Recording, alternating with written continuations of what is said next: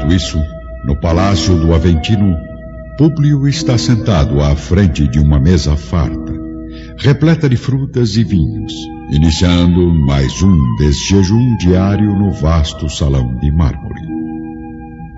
Fez por outra, um dos servos de confiança aproxima-se do senador, servindo novas taças de vinho e trocando frequentemente as bandejas de frutas da época. Servo, por acaso sabe onde está minha esposa? A senhora Lívia não passou a noite no palácio, senador Lentulus. O quê? Ela e a serva Ana partiram ontem à noitinha rumo à residência dos Severos, onde permanecem até agora. Ah, pobre Flávia. Ainda deve estar deprimida com a morte de Calpurnia. Certamente Lívia e Ana resolveram fazer companhia à minha filha neste momento doloroso. Não se preocupe, senador. Logo ambas estarão de volta. É, eu espero que sim, meu bom servo.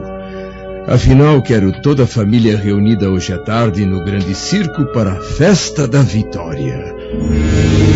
Ao mesmo tempo, na escuridão dos cárceres, Lívia concentra um clarão divino nos olhos que brilham em lágrimas espontâneas, como se houvesse caído sobre o seu coração o orvalho do paraíso.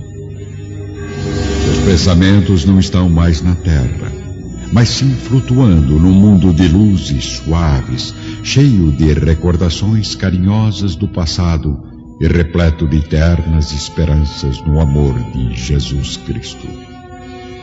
Não me esqueci dos festejos, não, Ana. Porém, há 25 anos, Públio segue na vida um rumo totalmente oposto ao meu. Por isso, se ele recebe hoje a suprema recompensa do mundo, é justo que eu busque também, não a vitória do céu, a qual não mereço, claro, mas a chance de mostrar ao Mestre a sinceridade da minha fé. É maravilhoso sonhar com o reino santificado ver novamente as mãos suaves do Messias, abençoando nossos espíritos com gestos de profunda caridade e ternura. Jamais esquecerei aquela tarde, às margens do Tiberíades, quando tivemos o privilégio de contemplar o sorriso angelical das criancinhas, refletindo a bondade suprema do pastor dos homens e da natureza, senhora. Como desejaria adotar todas aquelas pobres criaturas famintas de Cafarnaum. Porém, eu tenho consciência de que meu sonho maternal de amparar as mulheres angustiadas e as crianças carentes não poderia mesmo realizar-se neste mundo. Ainda assim, Creio que poderei cumprir os ideais de minha alma se Jesus me acolher nas claridades do seu reino.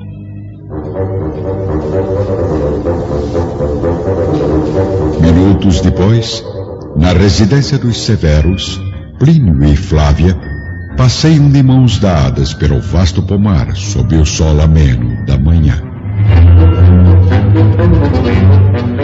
Então, Hoje será o grande dia para o nobre senador Lentulus?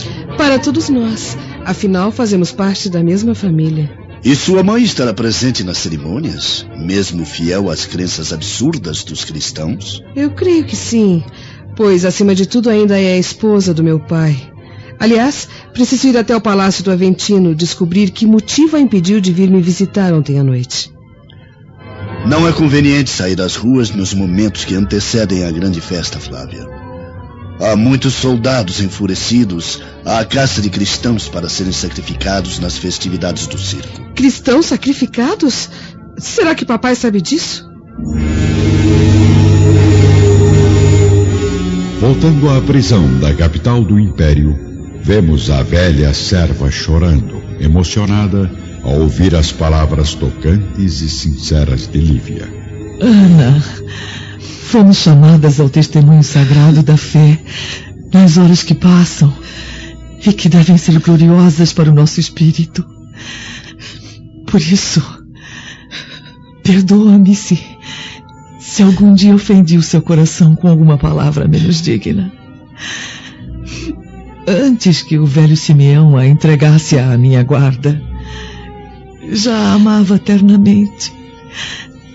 Como, como se fosse uma irmã ou a própria filha. Agora, nobre companheira, tenho apenas um derradeiro pedido a fazer. Diga, senhora. Porque, antes de tudo, ainda eu sou sua escrava. Ainda no ambiente sinistro da prisão, a serva Ana escuta com ansiedade as palavras emocionadas da patroa. Ana, se é verdade que temos que testemunhar nos próximos instantes a nossa fé, eu desejaria imensamente comparecer ao sacrifício como aquelas criaturas desamparadas que ouviam os ensinamentos divinos do Messias no lago de Cafarnaum. Se puder me atender, troque comigo suas vestes de serva pelas minhas de senhora. É, eu desejaria participar do sacrifício com a túnica simples e pobre da plebe. Não por sentir-me humilhada perante as pessoas da minha condição. Não mas porque arrancando para sempre os últimos preconceitos da tradição, confortaria minha consciência cristã com um último ato de humildade. Ao mesmo tempo, Flávia está preocupada e sozinha quando surge a figura amiga e sensível de Agripa no terraço de mármore dos Severos. O que houve, Flávia? Por que está tão angustiada? Uma dúvida me tortura desde que acordei esta manhã e não consigo encontrar nenhuma resposta que tranquilize meu coração. Tenho consciência de que não sou um conselheiro tão maravilhoso quanto minha falecida mãe, mas se puder me revelar o problema, talvez possa ajudá-la. Mamãe prometeu visitar-nos ontem à noite e até agora não enviou nenhuma notícia. E por que não vai pessoalmente ao Palácio de Aventino? Plínio disse para não sair às ruas. O ambiente está tumultuado, repleto de soldados hostis à caça de cristãos. Está mesmo disposta a livrar a mente dessa aflição? É o que eu mais desejo, Agripa. Vou mandar preparar a biga. Partiremos imediatamente para a residência do senador Lentulus. E quanto a Plínio? Talvez ele tenha razão. Ah, vejo nos seus olhos que a emoção brilha bem mais forte que a razão. Estou errado? Volta à escuridão do cárcere. Eu que nasci entre as púrpuras da nobreza. Desejo agora apenas buscar o reino de Jesus, com as vestes singelas dos que passaram pelo mundo, na tempestade dolorosa das provações e dos trabalhos. Senhor! Não, não hesite, minha amiga, se quer me oferecer a derradeira alegria. Mas eu jamais recusaria qualquer pedido vindo de uma alma nobre como a sua. Num instante, na penumbra do recanto improvisado que as separa das demais companheiras, ambas trocam as respectivas vestes, que são apenas mantos, colocados sobre a complicada indumentária da época. Lívia também entrega à serva as joias discretas que traz sempre consigo, transformando a figura humilde da escrava numa autêntica representante da nobreza romana. Olhe, fique também com os anéis e o bracelete de ouro, Ana. Para mim, tais objetos não representam mais nada diante do esplendor do reino divino. Apenas uma joia de valor lhe resta. Lívia passa a mão pelo pescoço, acariciando o pequeno colar com imensa ternura. Ah, eu fico apenas com este pequeno colar, em que trago o camafeu com o perfil de Públio. Um presente dele do dia do nosso casamento. Morrerei com ele, como se fosse um símbolo de união entre os meus dois eternos amores, meu marido e Jesus Cristo. Sob o sol forte da capital, vemos Flávia dirigindo-se rapidamente para o palácio do Aventino, na veloz carruagem conduzida pelo cunhado. Ao mesmo tempo, Saul de Joras observa os dois passando pela praça central, enquanto caminha rumo às festividades no grande circo. Hum. Para onde será que vão com tanta pressa? E onde estará Plínio a essas horas, deixando a esposa passear livremente com o irmão pelas ruas da cidade? é claro, o marido infiel só pode estar em um único lugar. Falando sozinho, Saul? Uh, Aurélia, eu, eu, pensei que estivesse... Você enganou, judeu. Plínio, infelizmente, não esteve em minha casa nas últimas horas. Ah, mas o que é isso? Eu jamais imaginei que o meu amigo. Não ia... seja falso. Todos já sabem do nosso romance. Inclusive a esposa, que parece, enfim, ter encontrado o consolo ideal na companhia do cunhado. Então, também desconfia que Flávia e a Gripa... Não desconfio, judeu. Tenho certeza. No palácio do Aventino, todos os servos mais íntimos continuam acreditando na permanência de Lívia na casa da filha. Porém, um pouco antes do meio-dia, Flávia chega à residência do senador Lentulus em companhia de Agripa, sendo recebidos por Públio no terraço de mármore. Que bom encontrá-lo em casa, papai. Pensei que não chegaria tempo de beijá-lo antes do momento glorioso no circo. Boa tarde, minha querida. Boa tarde, Agripa. Boa tarde. Já estava mesmo de partida para o local das festividades, mas resolvi permanecer aqui por mais alguns minutos, pensando na melhor maneira de realizar a grande surpresa. Surpresa? Sim, Flávia. Algo que me deixará profundamente realizado. Bom, eh, creio que o assunto é particular. Boa tarde, senador. Boa tarde, Flávia. Nos encontraremos no circo. Até breve. O que é isso, Agripa? O que é isso? Como já disse inúmeras vezes, você e Plínio são como filhos para mim. Não há nada a esconder, ainda mais quando se trata de, de algo que irá restabelecer nesta casa a antiga felicidade conjugal. Ah, não me diga que o senhor pretende. Exatamente, meu filho. Darei hoje, logo após a cerimônia da coroação, as mais expressivas demonstrações de confiança e de amor por minha esposa, e gostaria que todos os amigos e familiares ficassem logo sabendo dos meus propósitos. Isso é maravilhoso, papai! E a minha mãe? Já está se preparando para a festa? Sua mãe? Pensei que estivesse com você, minha filha, na residência dos Severos. O quê? Lívia e a serva Ana estão ausentes do palácio desde as primeiras horas da noite de ontem. O senador sente o coração ferido por pressentimentos angustiosos.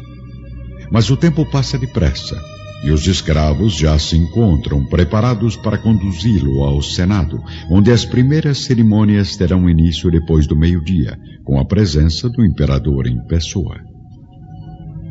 Vá tranquilo, meu pai.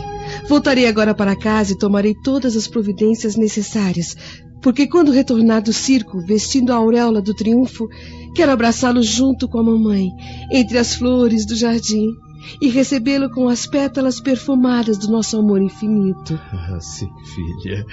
Permitam os deuses que assim seja, porque as rosas do lar serão para mim a melhor recompensa. Logo estaremos todos reunidos, senador. Não se preocupe.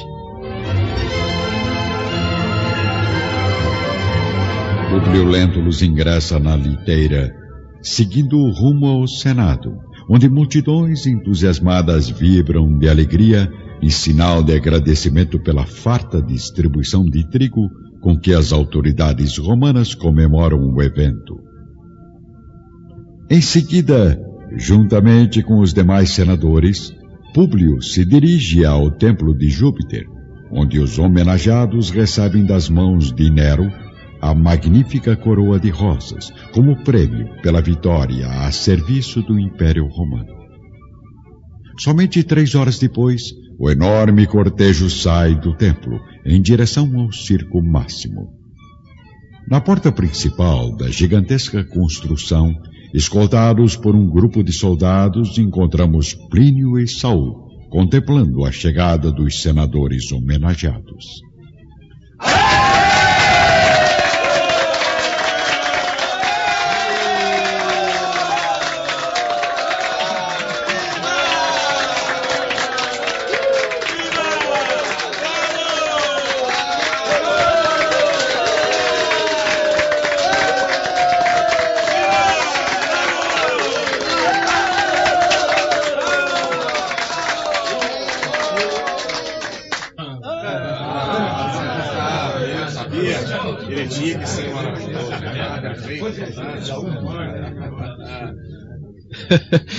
Jamais vi espetáculo tão grandioso em toda a minha vida, meu amigo. Este é só o começo, judeu.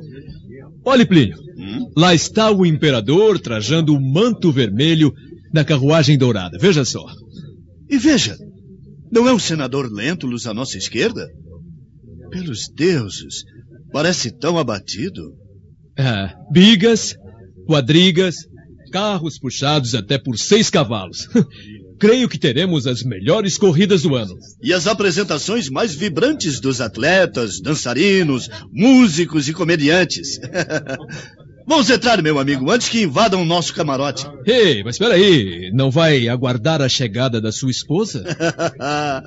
não há esposa neste mundo que me faça perder um só segundo dessa festa. E a Aurélia, caro amigo? Aurélia? É, com certeza já está lá dentro. Dentro do enorme edifício, com o imperador e as autoridades já devidamente acomodados nos pavilhões, começam então os jogos, sob os olhares fascinados de mais de 300 mil espectadores. A competição dos carros é o primeiro número a ser apresentado. A plateia vibra quando morrem na arena os primeiros cocheiros e cavalos, vítimas de acidentes fatais.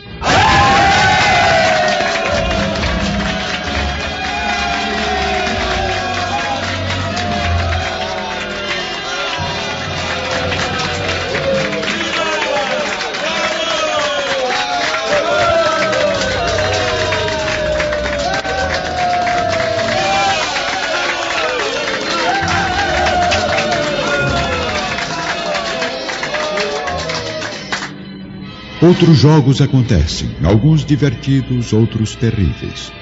E logo após um espetáculo de danças exóticas coreografadas na arena, vemos o conselheiro predileto de Nero aproximar-se discretamente do imperador que sorri satisfeito com as atrações da festa.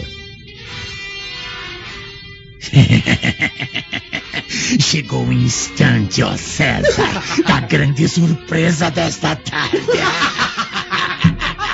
Entrarão agora os cristãos na arena. Ao mesmo tempo, Cláudio Varros, o chefe da Guarda Imperial, caminha para a entrada dos cárceres, onde um dos seus auxiliares de confiança está de prontidão.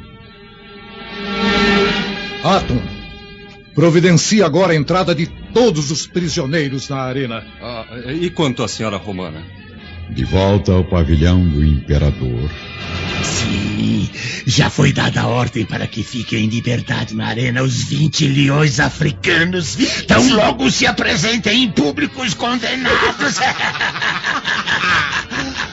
que bela homenagem aos senadores.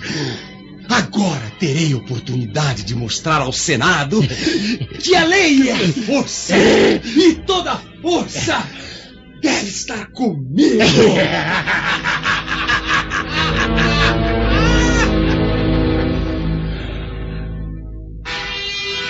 Enquanto isso, na entrada dos cárceres.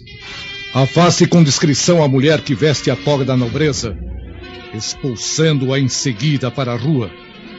porque não desejamos complicações com a família da infeliz. Minutos depois, o numeroso grupo de cristãos encaminha-se corajosamente para o sacrifício. À frente de todos segue João de Cleófas, contemplando o horizonte e murmurando intimamente sua derradeira prece. Porém, no instante em que a grande porta começa a se abrir, o soldado aproxima-se discretamente da serva Ana, que veste as indumentárias tradicionais da nobreza. A senhora deve permanecer aqui até segunda ordem. Mas por quê? Pretende privar-me da glória do sacrifício? Não, será a última. À frente do palácio que liga os cárceres à entrada da arena, Lívia e Ana, no instante decisivo da separação, trocam entre si um olhar carinhoso, angustiado e inesquecível. Adeus, minha amiga. Nos encontraremos em breve no reino eterno. Silêncio! Ande logo, cristã miserável! Os leões aguardam lá fora.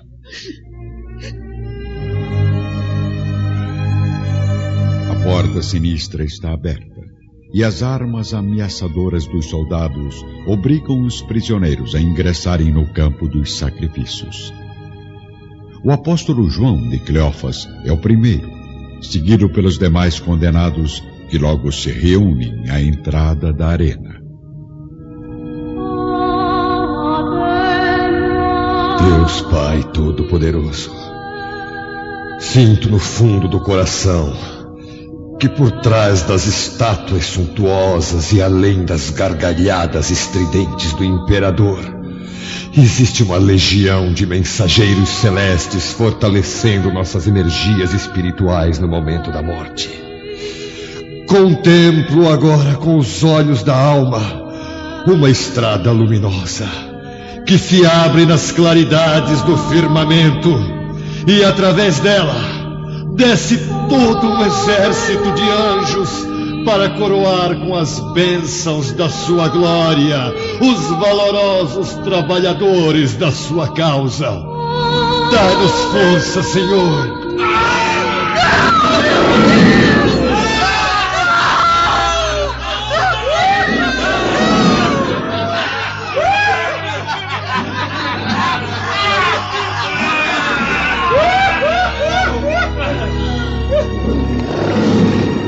Carrascos libertam os leões famintos para a espantosa cena de impiedade, pavor e sangue, mas nenhum dos cristãos desconhecidos, sacrificados na depravada festa de Nero, sente as torturas angustiantes da morte horrorosa. Porque a energia sagrada dos céus anestesia seus corações doloridos e dilacerados neste terrível momento.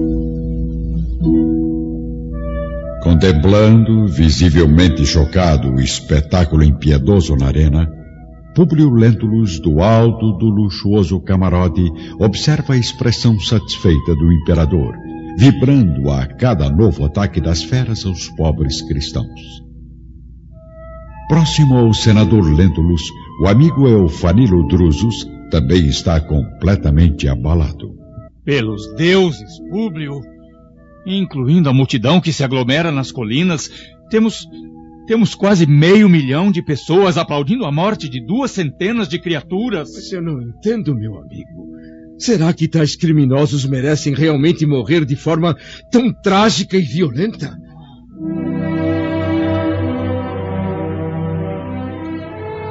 Lá embaixo, ingressando na arena, Lívia ajoelha-se à frente do suntuoso pavilhão de Nero, onde procura enxergar o vulto do esposo pela última vez neste mundo. Jesus, Senhor de misericórdia, ilumine meus olhos mortais por alguns segundos, para que possa guardar no fundo da alma a expressão vitoriosa do homem que mais amei na vida. Mal, Lívia consegue contemplar, na doce claridade do crepúsculo, a figura imponente do senador coroado de rosas. Seu corpo indefeso é repentinamente envolvido pelas patas selvagens de um monstro faminto. Um leve choque invade sua alma, como se estivesse, agora, livre de todas as dores e sofrimentos da terra, sentindo o espírito embalado em grandiosos braços de névoa celeste que ela contempla profundamente surpreendida.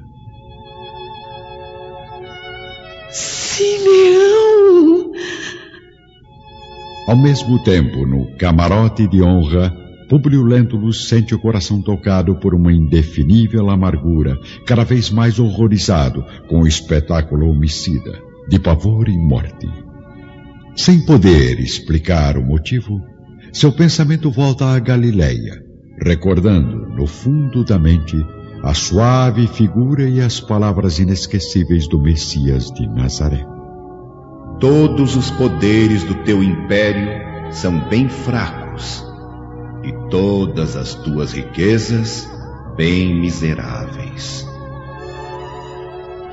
Cada vez mais comovido, Públio não consegue ocultar os sentimentos, dirigindo-se novamente ao senador Eufanilo Drusus. Meu amigo, este espetáculo de hoje me apavora. Eu sinto neste lugar uma angústia que jamais experimentei em toda a minha existência. Serão escravos destinados à última pena os que agora morrem cruelmente devorados pelas feras? Não, não, nobre amigo, não creio. Corre o boato de que esses míseros condenados são pobres cristãos inofensivos encontrados nas catacumbas. Enquanto isso, à porta do cárcere, Ana aguarda um momento para ingressar na arena do sacrifício. Senhora, acompanhe-nos. Soldados, nada mais desejo senão morrer igualmente pela fé em Jesus Cristo. Suma daqui, mulher! Fuja sem demora, porque não desejamos complicações com a sua família. Empurrada violentamente para a saída dos cárceres, Ana está agora livre e certa de que as vestes da senhora salvaram sua vida. Ouvindo ainda o rumor das numerosas vozes que se concentram em gritos aterrorizantes, aclamando a caçada sangrenta aos cristãos, a serva carrega no coração passo a passo o peso torturante do arrependimento e da angústia, caminhando aos prantos em direção ao palácio do Aventino. Na residência dos Lentulus, nenhum escravo percebe o retorno da serva, que entra no humilde aposento, retirando as vestes e as joias da patroa, deixando as lágrimas dolorosas caírem livremente, movidas pelas orações amarguradas que eleva Jesus por várias horas seguidas, até a chegada do senador Lentulus.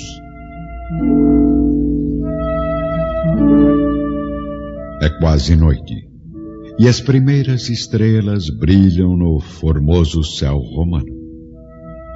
Públio retorna ao lar, com o espírito inquieto e aflito, sendo imediatamente procurado pelo servo de confiança, Fábio Túlio, logo à entrada do palácio.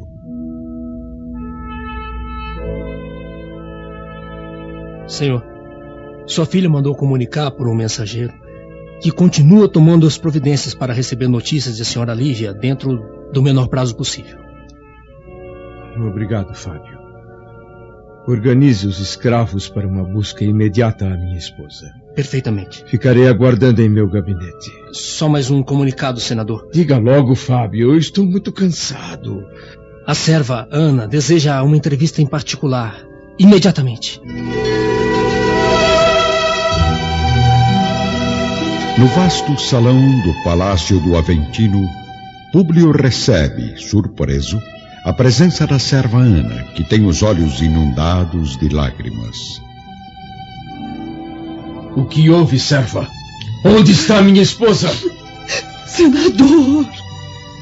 Eu, eu não sei se terei forças para narrar com detalhes a tragédia que invadiu nossas vidas.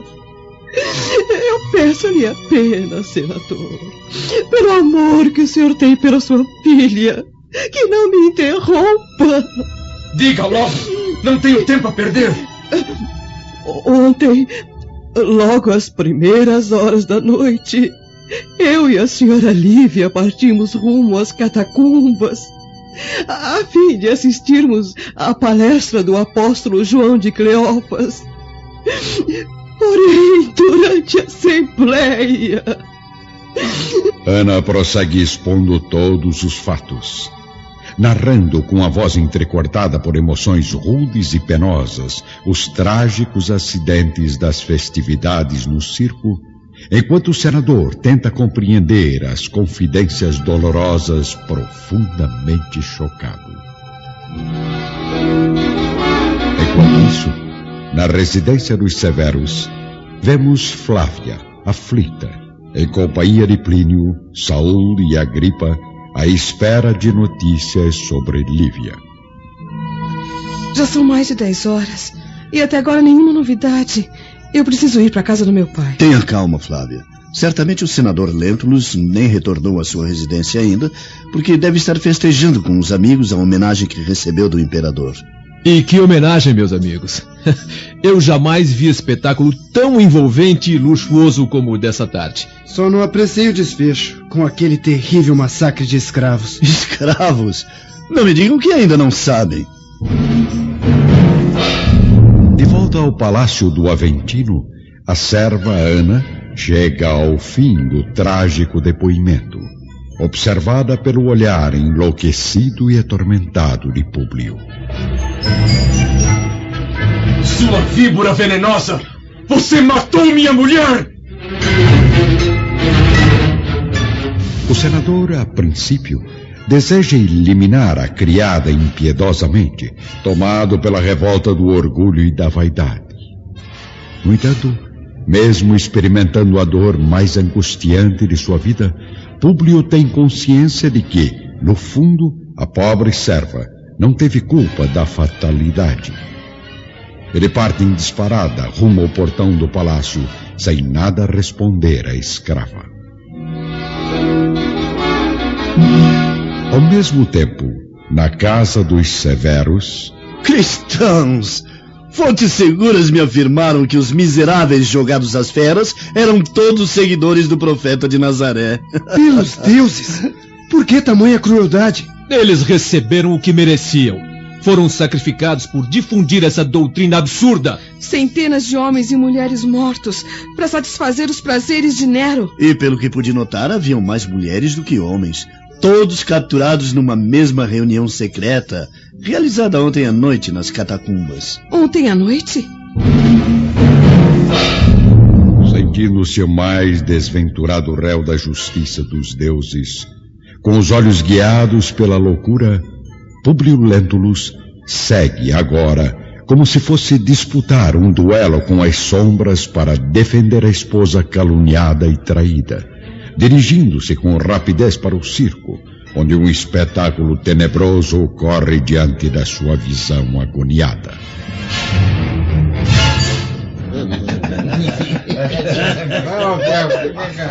É, passe isso pra cá, eu vi primeiro. Mas eu fui mais rápido e agora ele é meu.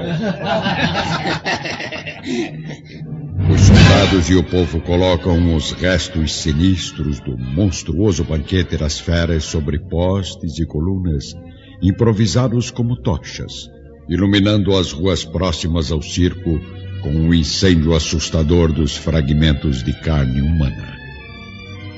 Publio Lentulus caminha, cambaleando de dor, como se fosse um louco, aproximando-se dos dois centuriões embriagados que lutam por um delicado objeto. Um pequeno colar de pérolas, do qual pende um precioso camafeu antigo. Pelos deuses! É o presente de núpcias que ofereci à minha esposa! O senador para diante dos soldados, que se recompõem imediatamente em atitude respeitosa. A quem pertence este objeto, guardião? Ilustríssimo senador, esta joia pertenceu a uma das mulheres condenadas às feras no espetáculo de hoje. Quanto quer pelo achado? É, eu comprei-a de um companheiro por dois sestércios, mas... Blasfêmia! Acabei de encontrá-la na arena, eu mesmo. Ah, silêncio! Entregue-a para mim imediatamente! Os soldados lhe entregam o colar humildemente, enquanto o senador retira das vestes uma pesada bolsa de moedas de ouro, jogando-a em direção aos centuriões embriagados num gesto de nojo e desprezo. Afastando-se do ambiente aterrorizante, mal contendo as lágrimas, Públio nota que à sua frente existe uma árvore gigantesca, que parece purificar o local com a beleza acolhedora de sua majestosa estatura. Movimentando-se lentamente, apertando a joia de encontro ao peito oprimido e aflito. Ele repousa as costas no velho tronco, contemplando as estrelas, beijando encarecidamente o colar e chorando, como nunca havia feito em qualquer outra circunstância dolorosa da sua vida. De que me vale a auréola do triunfo se ela chega a mim agora como um cálice intragável de amargura? De que me valem neste momento as vitórias políticas e os títulos de nobreza sob a mão implacável de meu impiedoso destino na terra?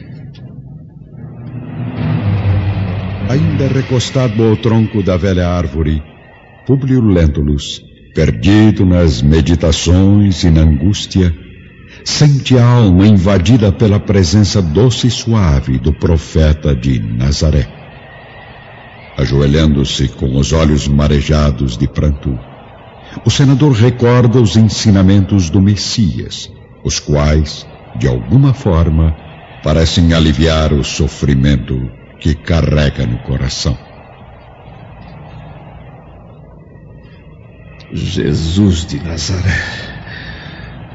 Foi preciso perder o melhor e o mais querido de todos os meus tesouros para recordar a importância e a doçura das suas palavras. Não sei compreender a sua cruz e ainda não sei aceitar a sua humildade. Mas se pode ver a crueldade da minha dor, vem socorrer ainda uma vez meu coração miserável e infeliz.